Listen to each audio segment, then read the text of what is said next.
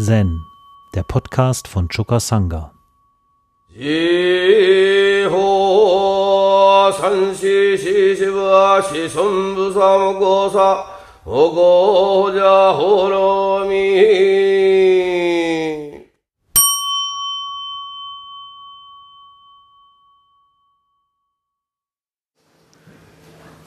Ich bekomme hier gerade eine Nachricht von meinem Computer.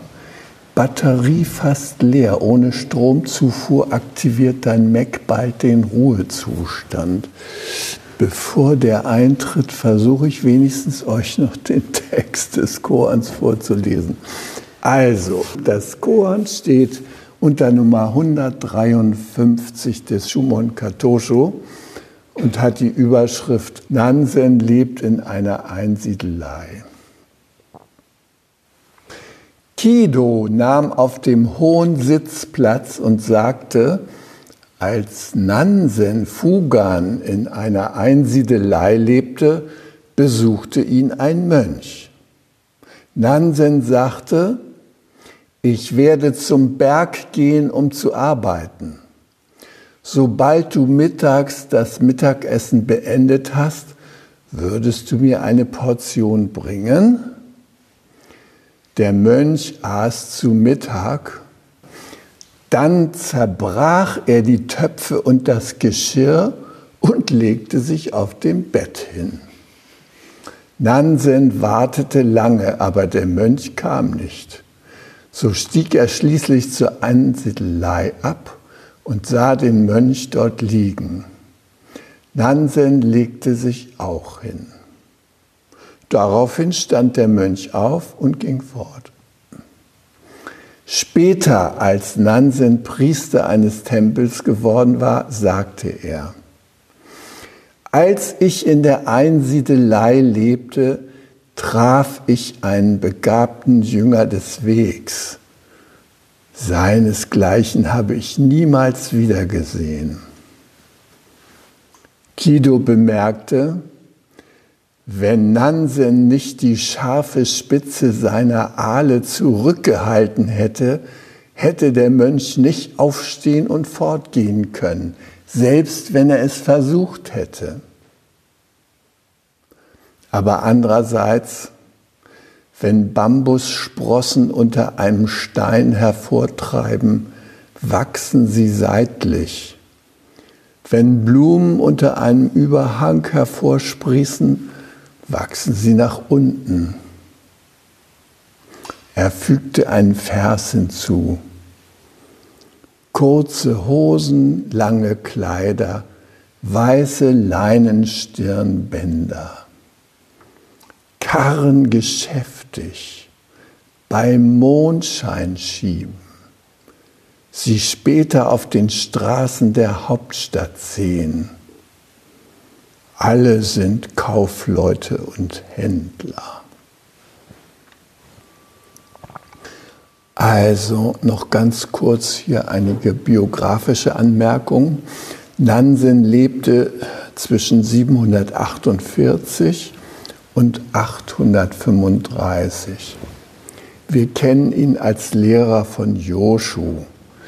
Es gibt unzählige Korans von ihm sehr berühmt ist das Koran Der alltägliche Geist ist der Weg oder von euch teilweise schon bearbeitet Nansen erschlägt die Katze, Mumonkan 14, wo man sich fragt, wie kann ein Buddhist eine Katze erschlagen, ja?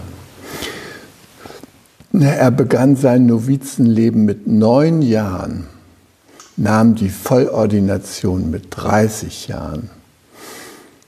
Er widmete sich vor allem dem Studium der Vinaya, der Mönchsregeln und studierte das Lankavatara Sutra und das Avatamsaka Sutra. Das Lankavatara Sutra ist ein berühmtes Sutra, was vor allem Bodhidharma ganz besonders intensiv studiert hat und seinen Schülern empfohlen hat.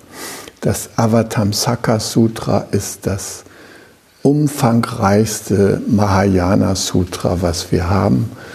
Und das besteht aus über 32 Bänden und die deutsche Ausgabe sind zwei dicke Bände, so dick wie Brockhaus Bücher.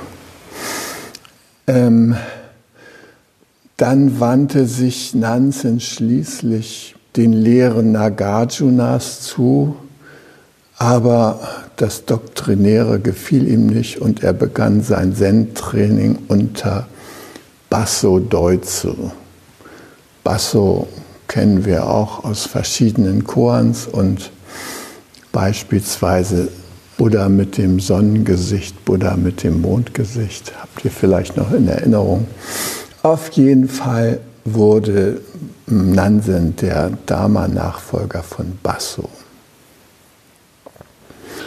Ja, und als es nun mit Nansen zu Ende ging, fragte ihn der Obermönch, der Jiki, Ehrwürdiger, wo wirst du in 100 Jahren von heute an sein? Ich werde ein Wasserbüffel am Fuße des Berges sein, sagte Meister Nansen. Ist es in Ordnung, wenn ich dir folge? fragte der Obermönch. Wenn du mir folgen willst, musst du ein Grasbüschel in deinem Maul halten, war Nansens Antwort. Bei Tagesanbruch des 27. Januar 835 sagte der Meister zu seinen Schülern, der Stern geht unter und die Lampe leuchtet schon lange nur noch gedämpft sagt nicht, ich sei gekommen oder gegangen. Seine Worte verebbten und er verschied. Er war damals in seinem 87. Lebensjahr. Die Geschichte erinnert mich an einen Vorfall, den ich selber erlebt habe. Also ich hole dazu mal etwas länger aus als ich 26 Jahre alt war, ist schon eine ganze Weile her, ja. Also vor 50 Jahren. Ne? Da hatte ich mein erstes Staatsexamen im Jura hinter mir und hatte den Plan, auf Weltreise zu gehen. Und das war im Jahr 1973. Und Weltreise hieß für mich vor allem, nach Südamerika zu reisen. Und deshalb kaufte ich ein Dampferticket für so ein Frachtfahrgastschiff nach Südamerika und mein Abfahrthafen war Barcelona. Das Schiff kam von Genua. Der Donizetti, ein alter Dampfer, ja, zwischen schon längst außer Dienst gestellt. Mit dem ging es also los Richtung Südamerika und ich hatte eigentlich nur meinen Rucksack dabei und hatte die Schiffspassage deshalb gewählt, weil ich mir sagte, dieser Dampfer, der ist viele Tage unterwegs. Äh, mein Ziel war damals Val Valparaiso in äh, der Nähe von Santiago de Chile. Und ähm, ich hatte große Pläne. Ich wollte der Unidad Popular da noch unter die Arme greifen. Drei Projekte hatte ich mir vorgenommen in Chile. Und naja, während ich da mit meinen Abreisevorbereitungen befasst war, da fand der Putsch in Chile statt wo der Salvador Allende, Präsident der Unidad Popular, am 9. September 1973 ähm, ja, aus dem Amt äh, gejagt wurde, könnte man sagen. Also die Moneda wurde bombardiert, der Präsidentenballast und wie wir alle vielleicht noch erinnern, war dann Pinochet jahrelang der Diktator, der Chile regiert hat, nicht ohne das Einverständnis der Vereinigten Staaten von Amerika und unter Mitwirkung des Friedensnobelpreisträgers Kissinger. Der hatte diesen Putsch eingefädelt. Ja. Der ganze Putsch folgte der Monroe-Doktrin. Das bedeutet, dass äh, die USA in Südamerika und Mittelamerika kein Regime duldeten, was nicht äh, den USA freundlich gesinnt war und Chile Allende zählte nicht mehr dazu, ja? weil die sozialistische Ambitionen hatten. Kurz und gut, darum geht es jetzt gar nicht, sondern ich war auf diesem Schiff und ähm, das Schiff, das ließ es wirklich gemütlich angehen. Überall müß, mussten wir längere Aufenthalte, äh, also hatten wir längere Aufenthalte, weil das Schiff nicht so ganz fit war und immer wieder mal kleine Reparaturen fällig waren.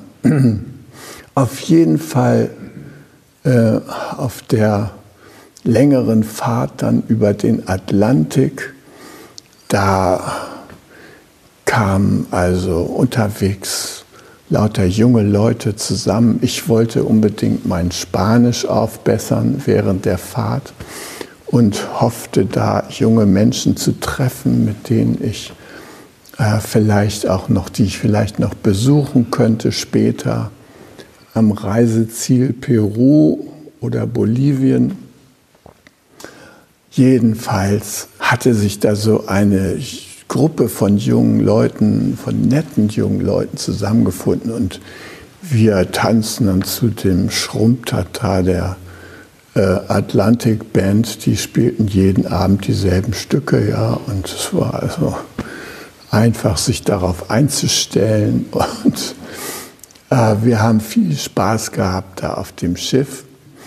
Und schließlich mh, hm, war eine unserer Stationen Caracas und aus unserer Gruppe ging von allen bedauert der elegante Gustavo, der immer so schöne Düfte verbreitete, von Bord. Und Gustavo, der sagte, kommt alle mit, wir machen hier eh eine längere Pause und ich zeige euch noch so ein bisschen äh, Caracas und ich lade euch alle zum Essen ein.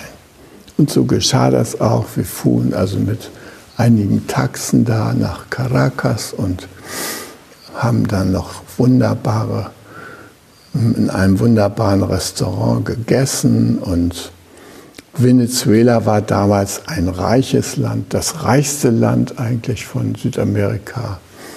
Also haben wir das auch schon mal mitgenommen. Ja, und er spendete uns dieses Mittagessen und wir hatten natürlich untereinander alle Adressen ausgetauscht und hofften, einander irgendwann im Leben wieder zu begegnen. Kurz und gut, das war der Abschied von Gustavo und ich reiste dann ungefähr acht Monate in Südamerika herum und danach kehrte ich zurück, um meinen Referendardienst beim Oberlandesgericht Bremen anzutreten.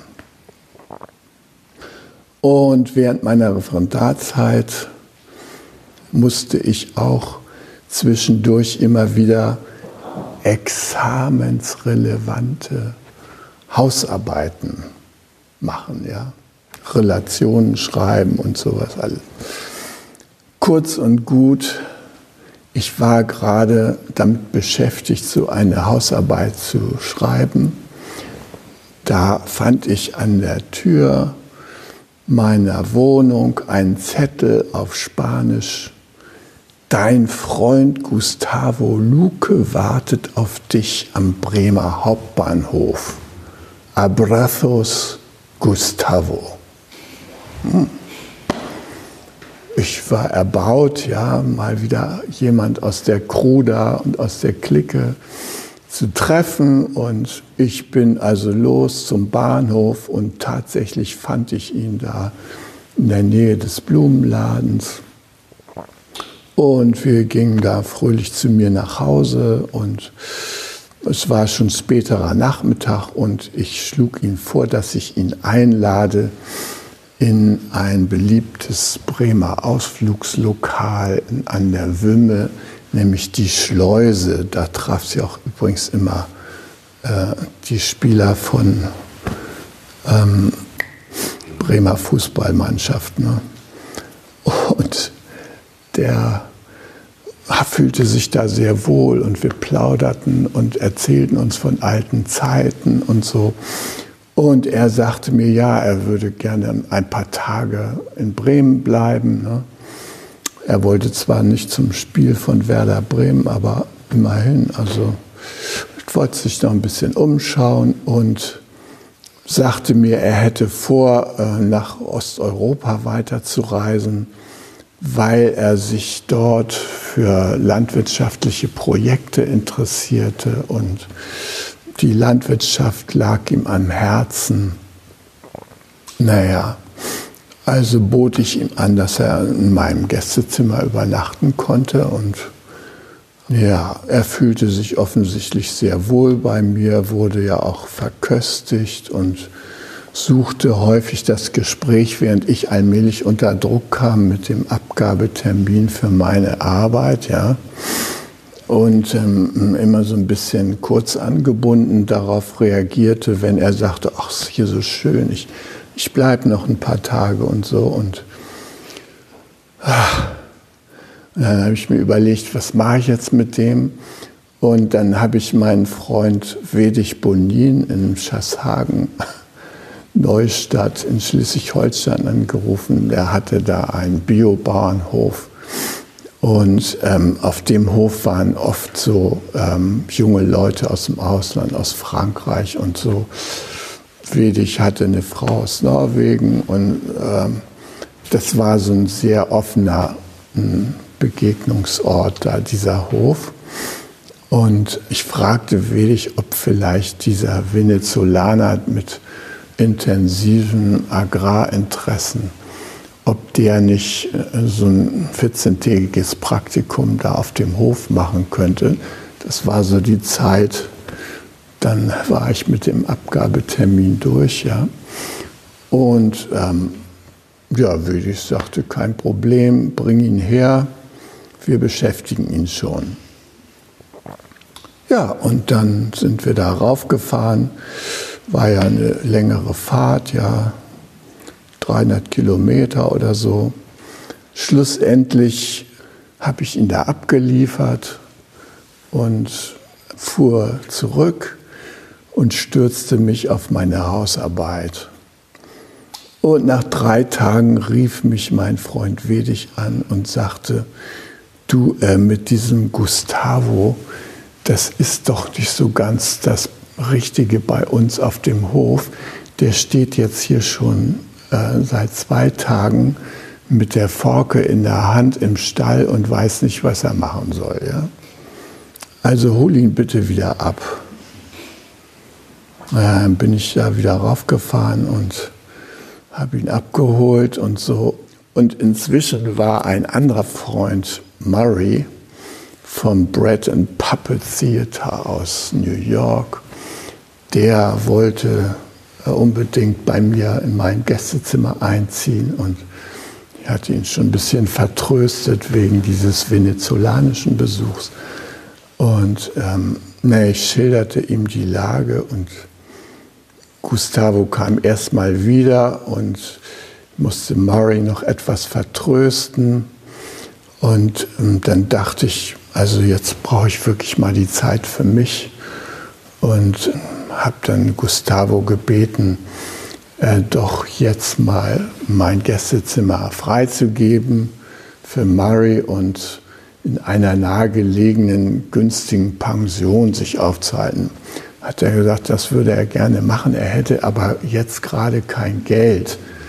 Äh, er, er, er warte telegrafische Überweisung aus Venezuela und sei halt noch nicht angekommen und so.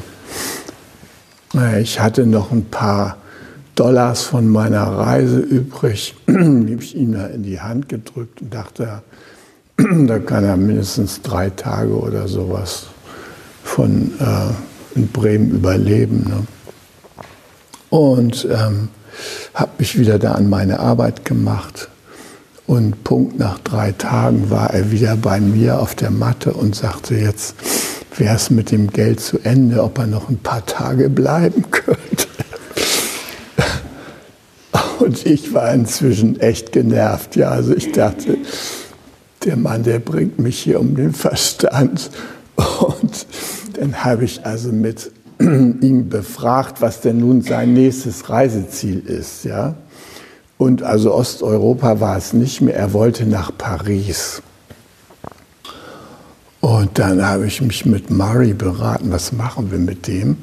Und da kamen wir auf die Idee, wir fahren ein ganzes Stück mit ihm an die Raststätte Dammerberge. Das war so ziemlich weit aus Bremen raus. Da hatte ich so den Eindruck, da kann er nicht einfach so zu Fuß zurückkommen. Und äh, wir fuhren also hin und äh, er hatte mir dann bei dem, der Abfahrt da zu der Raststätte noch gesagt, dass er natürlich jetzt, wenn er weiter trennt, nicht seinen Koffer mitnehmen kann, ob er den noch ein paar Tage bei mir abstellen könnte. Er würde mir dann aus Paris innerhalb eines Monats die Adresse zuschicken, an den ich diesen Koffer dann äh, weiterleiten könnte. Ja. Ich war zu allem bereit. Hauptsache, er war bereit, jetzt abzureisen. Und dann haben wir ihn tatsächlich Dammerberger mit die ganzen LKWs abgeklappert und er war da auch tatsächlich einer dabei, der fuhr Richtung Aachen und war bereit, ihn mitzunehmen. Ja, ja und da stieg er dann ein und dann habe ich nichts mehr von ihm gehört. Und, und dann stand da immer noch sein Koffer in meinem Gästezimmer. Naja, und es war ja auch nicht so schön, den da immer rumstehen zu haben. Schließlich kam ein Sperrmülltermin in unsere Straße und ich wagte es, den Koffer gewaltsam zu öffnen. Also habe ich da reingeguckt und zu meiner Überraschung war der voller lauter leerer Deo-Spray-Dosen. Ich war wirklich total erstaunt. Ich hatte damals noch keinen Kontakt zu Zen. Ja, das war noch vor meiner Zen-Zeit. Ich liebäugelte so ein bisschen mit Yoga, aber mit Zen hatte ich noch nichts zu tun. Und das war ein überraschender Blick ins Nichts, mit dem ich aber noch nichts anfangen konnte. Ja. Also,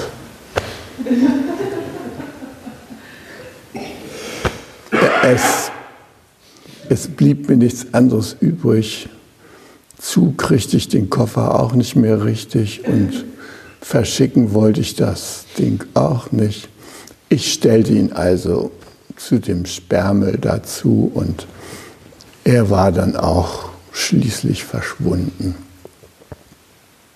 Ja, naja, und was ich eben an mir beobachtet habe, war, dass ich aus äh, anfänglicher Überschwang und Freude im Laufe dieses Kontaktes mit meinem Freund Amigo Gustavo Luque, ja, sich da irgendwie immer engherziger wurde. Ja? Also ich kam immer mehr in den Funktionsmodus und hier Relation abgeben und so weiter. Und ähm, also mein Herz wurde immer enger und naja, schließlich habe ich ihn dann da abgesetzt und mm, ich war mir darüber im Klaren, dass er da jetzt wahrscheinlich gewisse Schwierigkeiten zu erwarten hatte, um die ich mich dann aber nicht mehr kümmern konnte. Und ähm, immerhin war das ein nachdrückliches Erlebnis. Mein Freund Gustavo steht vor der Tür, ja, und was daraus alles werden konnte. Und äh, wir sind ja als Nation jetzt auch mit der Situation konfrontiert, dass immer wieder Leute aus anderen Ländern zu uns kommen. Bei einigen stehen sie vor der Tür, bei anderen nicht, kommen übers Meer geschippert und so weiter äh, aus Kriegsgebieten. Und ähm, ja, am Anfang ist man da vielleicht so euphorischer Stimmung und sagt, wir schaffen das und so. Und dann so im Laufe der Zeit verfliegt so ein bisschen der Elan. Und dann wird man immer bedenklicher und zum Schluss wird das ein Wahlkampfthema und so weiter. Das wurde es bei mir ja zum Glück nicht. Naja, ähm, von Marshall habe ich dann noch eine interessante Geschichte gehört, die äh, betraf sein Verhältnis zu seiner Großmutter. Er lebte eine Zeit lang bei seiner jüdischen Großmutter.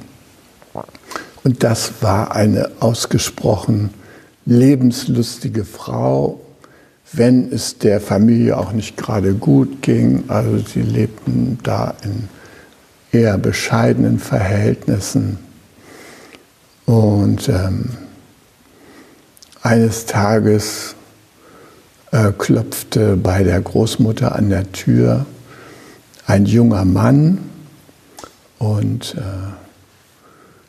die Großmutter fragte ihn, wer er sei, und er antwortete, I am Jesus the Lord. Und äh, Marshall stand daneben und die Großmutter sagte zu Marshall, äh, magst du wohl mal Herrn the Lord unser Gästezimmer zeigen und ihm etwas zu essen geben? Und Herr the Lord wollte einige Tage bleiben und blieb und blieb und blieb. Und schließlich ist er da sieben Jahre geblieben bei der Großmutter. Marshall konnte es nicht fassen, aber es war so. Naja, und was so eindrucksvoll war an dieser Frau, war ihre absolute Zugewandtheit zum Leben. Also sie sagte zum Beispiel, warum soll man gehen, wenn man tanzen kann? Und sie tanzte halt die Wege, die sie zu gehen hatte. Und Marshall hat sehr, sehr viel von ihr noch an Geschichten erzählt und berichtet, wie sehr sie dem Leben so offen begegnete und dass sie einfach keine Unterschiede machte zwischen den Menschen. Alle waren willkommen, alle hat sie akzeptiert.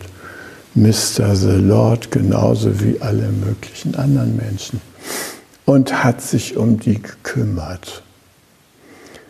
Und ja, diese Großherzigkeit hat mich beeindruckt und ich denke oft darüber nach, ähm, wie man angemessen in diesem freundlichen Universum lebt. Ja das ist ja eigentlich eine Quelle der Großzügigkeit. Wir werden hier geboren und ohne dass wir es verdient haben, erhält uns die Erde und schenkt uns Nahrung und wunderbare Erlebnisse in der Natur und Begegnungen aller möglicher Art. All das verdanken wir der Großzügigkeit der Erde und meine Überzeugung ist, dass ich in einem freundlichen und großzügigen Universum lebe und dass man eigentlich sich nur vor all den Erscheinungsformen dieses Universums verneigen kann. Manchmal fragt mich jemand, woran erkenne ich denn, dass ich erleuchtet bin? Da habe ich eine Standardantwort. Daran, dass du dich vor allem und jedem verneigen kannst. Wenn das noch nicht der Fall ist, dann fehlt es noch etwas. Es ist ein qualitativer Sprung. Wir alle sind ja in mehr oder weniger intensiven Beziehungen aufgewachsen und haben auch persönliche Beziehungen, Ehepartner, Freunde, Partner, mit denen wir gerne zusammen sind oder mit denen wir zusammenkommen wollen. Wir wünschen es uns oder wir haben es und wünschen es uns nicht mehr. Diese Fälle gibt es. Auf jeden Fall ähm, bei diesen speziellen Beziehungen spielt immer die persönliche Sympathie eine große Rolle. Ja? Wir finden jemanden sympathisch und das ist dann der Ausgangspunkt dafür, dass wir uns dieser Person nähern und hm, sie enger kennenlernen und ja, entweder mit ihr ein Stück Weges gehen oder eben auch nicht. Auf jeden Fall sind diese besonderen Beziehungen für uns wichtig, um auch uns selber weiter zu entwickeln und interessante Schritte im Leben zu machen, wie zum Beispiel Kinder zu bekommen und so weiter, ja. Oder zusammenzuarbeiten. Also das sind alles diese persönlichen Beziehungen. Und ähm, äh, was mir klar geworden ist, diese persönlichen Beziehungen, die sehr intensiv sein können und die uns sehr fordern und einnehmen können, die unterscheiden sich von dieser Dharma-Liebe, von dieser Großzügigkeit, wie sie da diese Großmutter an den Tag legte. Ja. Und ich war ja mal auf einem Retreat von Thich Nhat Hanh und ähm, da war Sister Chang Kong, die da so einen Dharma-Workshop abgehalten hat, in den ich gegangen bin. Und da erzählte sie, wie sie mit dem Phänomen der Sympathie umgeht. Also mit dieser speziellen Sympathie, die uns so motiviert. Und da sagte sie, sie hat für sich herausgefunden, wenn sie jemand sympathisch findet, dann erinnert er sie wahrscheinlich bewusst oder unbewusst an jemanden, mit dem sie etwas verbunden hat in ihrer Vergangenheit. Aber das ist gar nicht die Beziehung zwischen dem aktuellen Menschen, sondern das ist die Erinnerung an jemand anders. Und wenn sie das spürt, dass sie den sympathisch findet, dann nimmt sie erstmal etwas Abstand, um sozusagen sich zu ermöglichen, diesen Menschen seinem Wesen nach kennenzulernen und seine Beziehung zum Dharma kennenzulernen und der zu dienen. Und wenn sie jemand unsympathisch findet, dann geht sie davon aus, das triggert auch eine vergangene Erfahrung mit jemandem, der ihr unsympathisch war, den sie irgendwie abgelehnt hat. Und dann geht sie besonders intensiv und zugewandt auf diese Person zu, um der kein Unrecht zu tun. Und so gelingt es ihr oder gelang es ihr, so hat sie das berichtet, mit allen Menschen, denen sie begegnet, eine Beziehung einzugehen, die großzügig ist ihrer Natur nach und dem Buddha Dharma dient. Und das fand ich sehr eindrucksvoll zu hören, dass es eine Beziehungsebene gibt, wo wir diese Dharma-Liebe ausleben können. Ja? die etwas sehr Erfüllendes hat. Das konnte man an Sister Chang Kong ja bemerken. Das konnte man auch in dem ganzen, der ganzen Sangha merken, dass das äh, einerseits große Klarheit bewirkt und andererseits eine äh, fundierte Zugewandtheit, die aber spiritueller Natur ist.